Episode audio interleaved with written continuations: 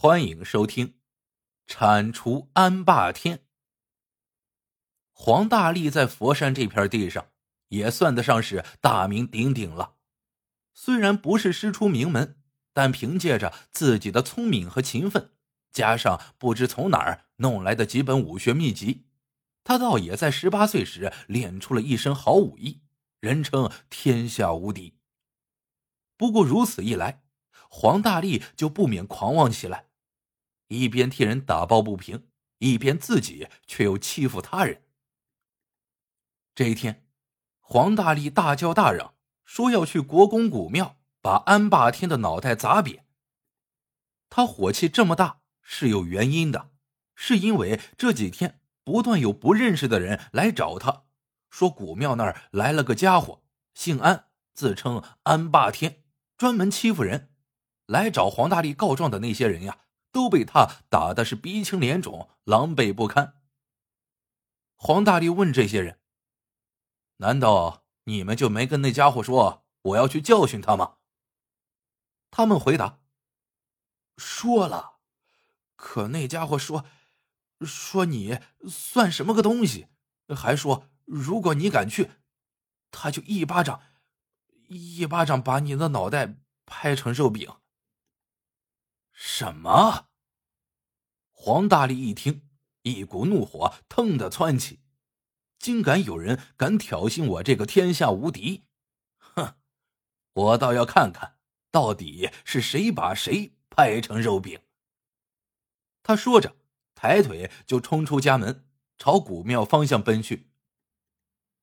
国公古庙离黄大力的住所有一段路，中间还得经过一个集市。黄大力正急急的在地上走，忽然一个声音在背后叫他：“黄师傅，来吃盘卤牛肉啊！”黄大力回头一看，一个卖卤牛肉的小伙子正向他露着讨好的笑脸。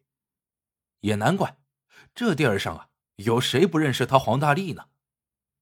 黄大力心想：“也好，先把肚子啊填得饱饱的，待会儿可以长足了力气。”去对付那个不知天高地厚的家伙。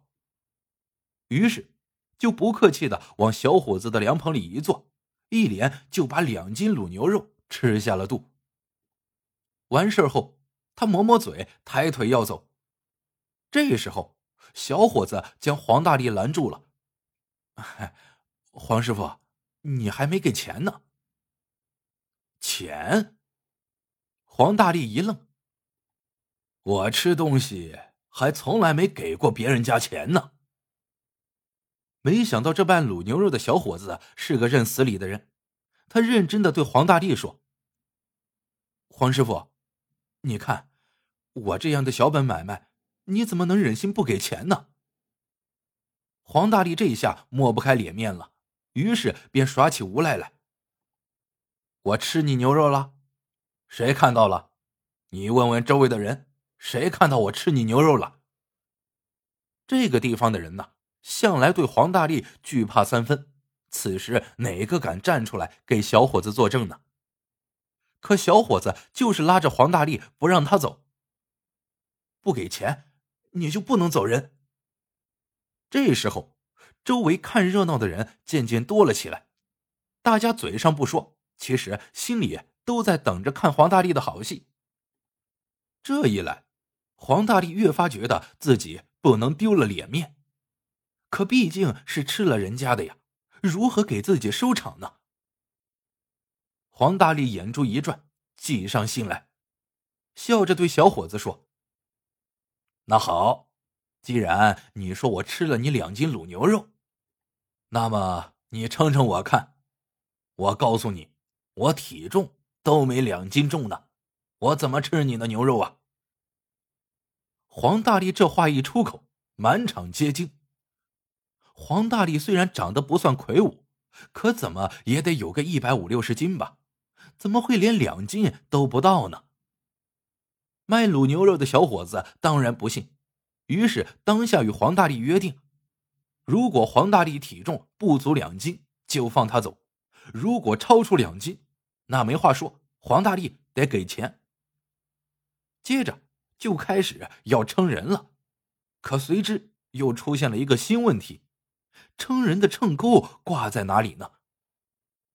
黄大力指指自己的鼻子，得意洋洋的对小伙子说：“挂我鼻孔吧。”小伙子真就把秤钩往黄大力的鼻孔上一勾，然后向上一提。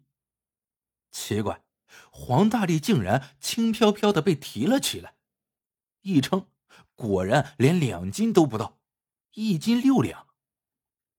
挂在空中的黄大力蜷曲着腿，朝小伙子翻着白眼说：“怎么样？现在你没话说了吧？”没办法。小伙子只好无奈的让黄大力走人。就这样，白吃了人家两斤牛肉，还将人家戏弄了一番。黄大力抹着满嘴的油，美滋滋的扬长而去。他心里很得意，这小子没见过轻功啊。走着走着，黄大力突然感觉后面有人在跟着自己。转身一看，是个老头。长长的胡子，满脸的皱纹，弯着腰，正盯着他看。黄大力不解：“你干嘛？”老头说：“刚才看你挂在秤钩上，感觉你武功底子不错，我想收你呀，做我的徒弟。”黄大力鼻子一掀，不客气的回道：“哼，你这个老头子！”黄土都埋到脖子根了，居然，哼，还想做我师傅？老头说：“年轻人，别太狂妄，错过了这个机会，你以后可别后悔呀。”黄大力不想跟老头啰嗦，他现在一门心思就想去会会古庙里的那个家伙，所以甩下老头，自顾自的赶路。可是走了没多会儿，他却再一次被人叫住。黄师傅，来看看我这上好的食材吧。黄大力回头一看，一个红光满面的中年汉子正守着一块六尺多长、三尺多宽、六寸多厚的方方正正的花岗岩，在向他招手。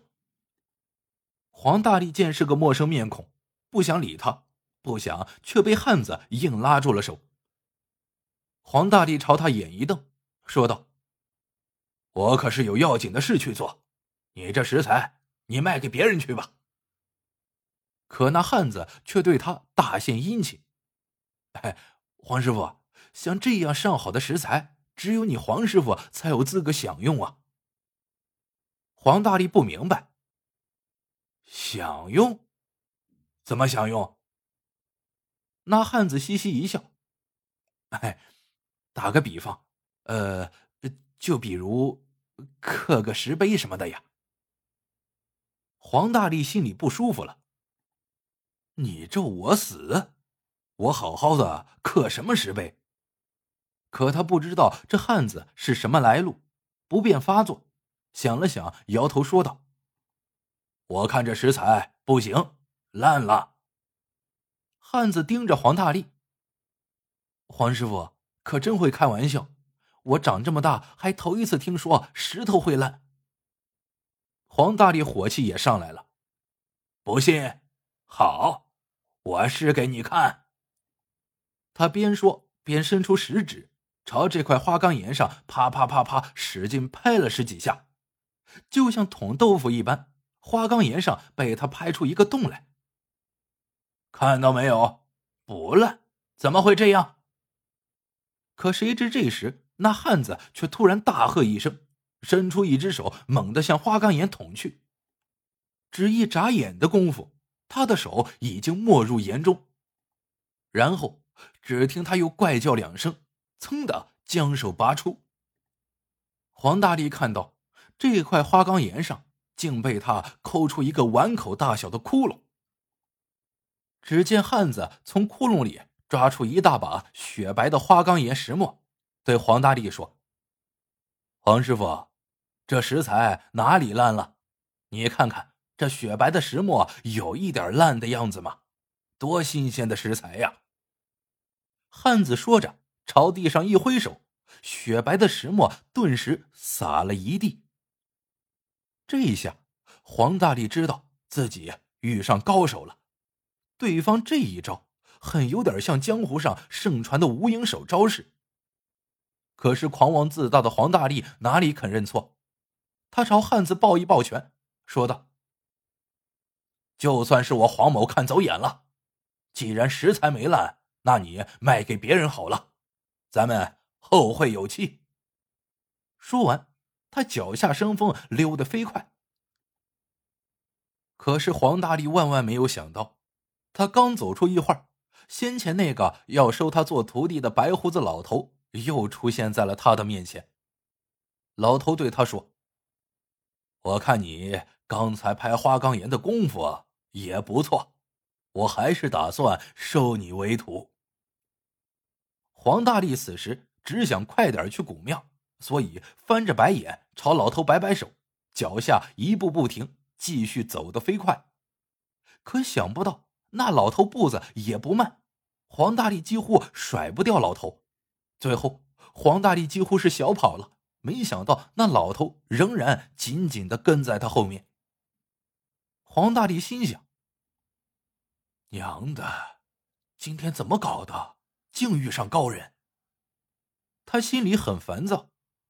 眼看古庙快到了，突然，黄大力发现面前出了一条宽约两丈的深沟，他不由一愣。古庙自己又不是第一次来。什么时候庙前有了这一道深沟呢？不过他转念一想，心里又是一喜。我不正好可以利用这条沟来摆脱身后这个讨厌的老头吗？想到这里，他猛一用力，噌的从沟上跃了过去。再回头看老头，那老家伙正在沟的那一边挠头呢。黄大力此刻神气活现起来。朝沟对面的老人喊道：“嗨，我说，老人家，你倒是过来呀！